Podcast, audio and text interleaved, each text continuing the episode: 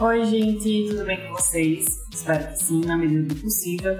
Eu sou Maria Silva e está começando mais um episódio do RPCast, o podcast que descomplica as relações públicas para você.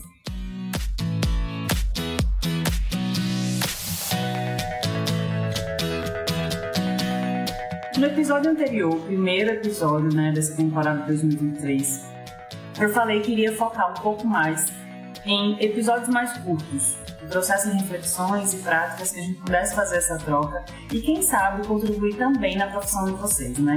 Levar possibilidades para as áreas de relações públicas, para as atividades né, que a gente tem diversas, falar sobre práticas, falar sobre o mercado e juntar tudo isso aí num bolo para que a gente consiga alavancar a nossa profissão. E hoje eu queria falar sobre um tema que tem tudo a ver com o podcast, que é o rádio. Muita gente fala que o rádio morreu, há muito tempo se fala né, sobre essa morte do rádio, mas eu queria dizer para vocês que está bem vivo, muito vivo, inclusive. Eu soltei uns dias atrás um post falando sobre isso e deixei alguns dados para vocês refletirem. E por que eu fiz isso? Hoje nós estamos muito focados em mídias digitais, Google Ads, Facebook Ads, e tudo isso, né, para tentar fazer o quê? Vender mais, fazer com que a marca que a gente trabalhe ou a nossa marca apareça mais e venda mais. A gente consegue segmentar, consegue atrair o público ideal que a gente prefere para nossa marca, que a gente é, idealiza, né, para nossa marca. Então, essas mídias digitais nos propuseram e nos possibilitaram é, segmentações muito mais refinadas. Então a gente consegue chegar de uma forma mais facilitada, com algumas aspas, porque a gente precisa de um profissional capacitado, precisa estudar, precisa do planejamento, entendimento de público, enfim, tudo isso que a gente já sabe que eu comento sempre por aqui. Então, como essas mídias de massa ainda podem fazer parte da nossa vida, das nossas estratégias de comunicação e como a gente pode medir esse uso, né, esse retorno, porque algo que eu bato muito na tecla aqui no RPCast, nos outros perfis, é, é, que nós, relações públicas, precisamos entender de dados, porque é isso que norteia as nossas estratégias e isso que vem do nosso trabalho, a importância dele, né? Para que as pessoas virem a chave do porquê eu preciso de relações públicas e comecem a dizer eu preciso de relações públicas. Então, o rádio ainda chega em lugares que outras mídias não chegam. Eu, por exemplo, dou consultoria para uma marca que tem duas unidades, uma delas é no interior daqui de Alagoas. E o rádio funciona muito bem.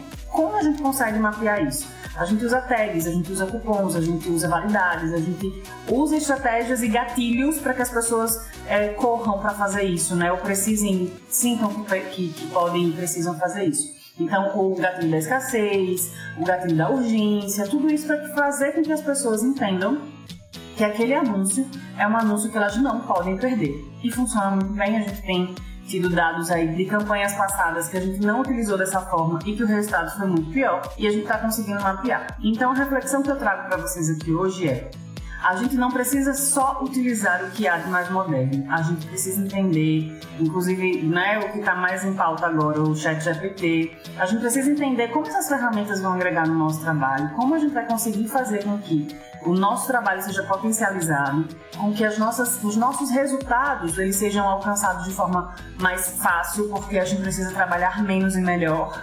Esse é o meu objetivo, inclusive. Então, como essas ferramentas podem nos ajudar? E como as ferramentas que já estão aí há algum tempo, falar do rádio de novo, também podem contribuir nas nossas estratégias, né? Lembrando que isso aqui não é uma coisa, usem rádio, enfim, e vocês vão ter um resultado maravilhoso, como eu falei do exemplo da consultoria que eu dou. Não é isso. Toda e qualquer mídia, todo e qualquer canal para ser utilizado é necessário estudo. Nós precisamos entender a marca, o produto, o serviço, onde está o nosso público ideal, como ele conversa, como ele recebe melhor a informação. Estou falando de uma possibilidade que pode ser boa para você ou não. Vai depender da sua estratégia, vai depender da sua marca, vai depender do alcance que você quer para ela. E se faz sentido no final das contas. Então, as reflexões são várias aqui, né? Sobre uma mídia que as pessoas falam que já morreu, sobre a utilização dela, sobre como você pode mapear isso de forma simples. Eu falei coisas bem simples, né? Cupom, vencimento, é, gatilhos bem básicos. Então, como a gente pode fazer, utilizar essa, é, essa ferramenta que as pessoas julgam às vezes estão ultrapassada para é, estratégias atuais. Mas, lembrando sempre o que eu acabei de falar, que tudo isso precisa estar alinhado com os objetivos de negócio. Não adianta nenhuma mídia, nenhum canal que não faça sentido para o seu público nem para sua marca. Então é isso, gente. Eu espero que vocês tenham gostado. Até a próxima e a gente se ouve por aqui.